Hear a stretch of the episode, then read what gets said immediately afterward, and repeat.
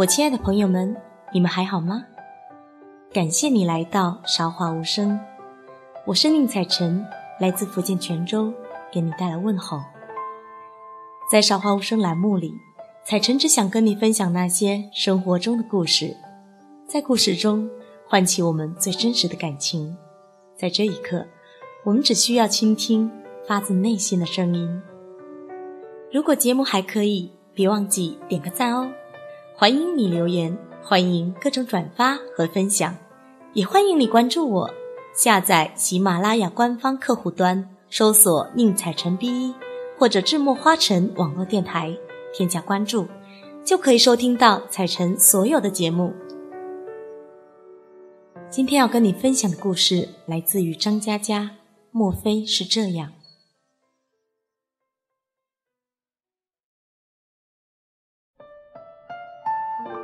辜负谁，拥抱谁，牺牲谁？幸福的路七拐八绕，眼内微笑混成一团。时间过去，一笔笔账目已经算不清楚。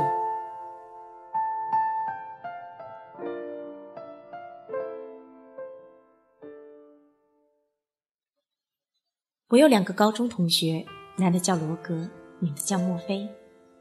两人在高三谈恋爱，后来上了不同城市的大学。第一个学期还没有结束，两人就不了了之。那时候，墨菲在火车站等待罗格，可是只等到一条信息：不去了，我们分手吧。去年墨菲到南京，我们喝了一壶茶，之前打过电话给罗格。下午三点碰头，再次见到罗格，他正在公园抽烟，脚下全是烟头。罗格和太太闹离婚，太太约他到公园谈判，走的时候把他的车和钱包拿走，结果他身无分文，回不去。我们拦出租车送他到家，怎么也打不开门。邻居说他出门不久，他丈母娘就带着锁匠过来了。把门锁给换了。原来这只是个调虎离山计。当天晚上我们喝酒，罗格慢慢哭了，说是他的错，阴差阳错找了小三。可太太也不是省油的灯，发现他在外面有女人后，窃听他的手机。有次半夜醒来，太太拎把菜刀在床边盯着他。我们听得无言以对。不寒而栗。大概十点左右，太太打电话来说：“离婚可以，家里两套房子，一大一小，一辆车，二十万存款，大房子留给罗格，其他车子、公寓和存款，他要拿走。”罗格挂了电话，和我们说了电话内容。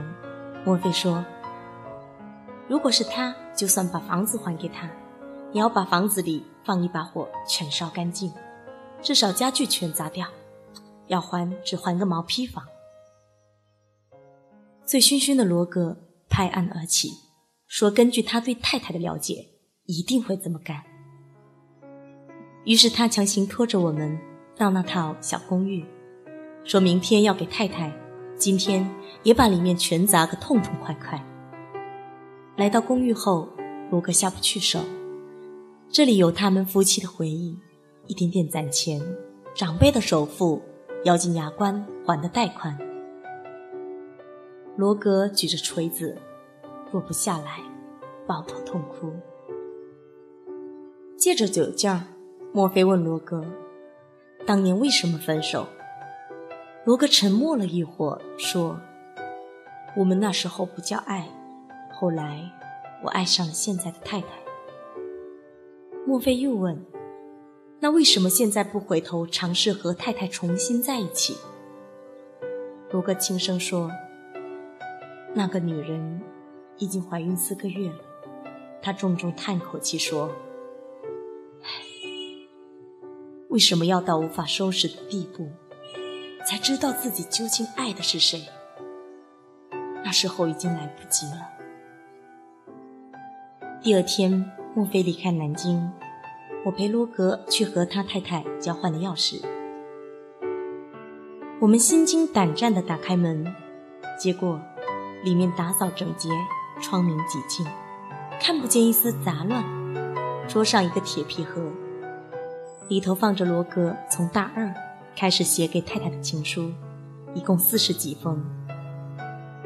罗格太太打来电话，泣不成声。我知道她怀孕。如果你不能对爱情负责的话，那至少还是对生命负责的吧。我不恨你，你去吧。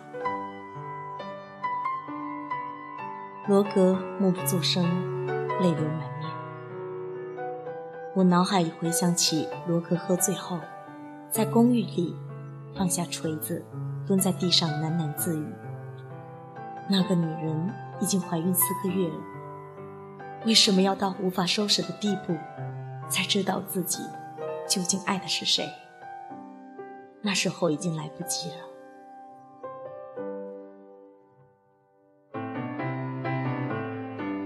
刚接到墨菲的结婚喜帖，我才想起这件往事。据说罗格的前妻再婚后已经移民加拿大，而他自己刚买了新车，是辆七座保姆车。打算带着老婆、小孩、父母去自驾游，辜负谁，拥抱谁，牺牲谁？幸福的路七拐八绕，眼泪、微笑混成一团。时间过去，一笔笔账目已经算不清楚。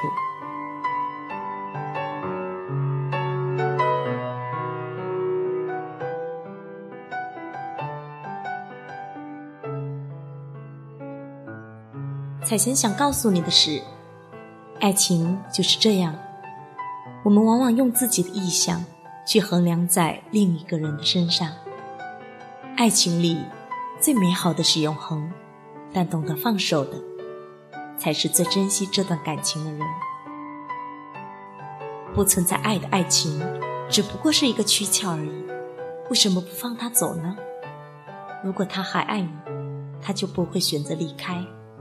既然不存在爱，就让他走吧。如果你还爱他，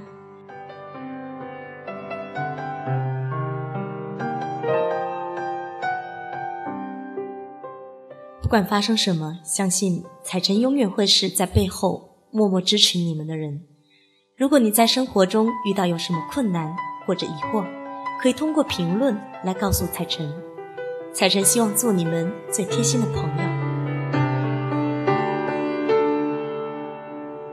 今天的节目到这里就要结束了，感谢您的收听，也感谢我们的编辑杨希，后期咖啡不加糖，当然更要感谢在电台另一边聆听到现在的你，我们下期再见。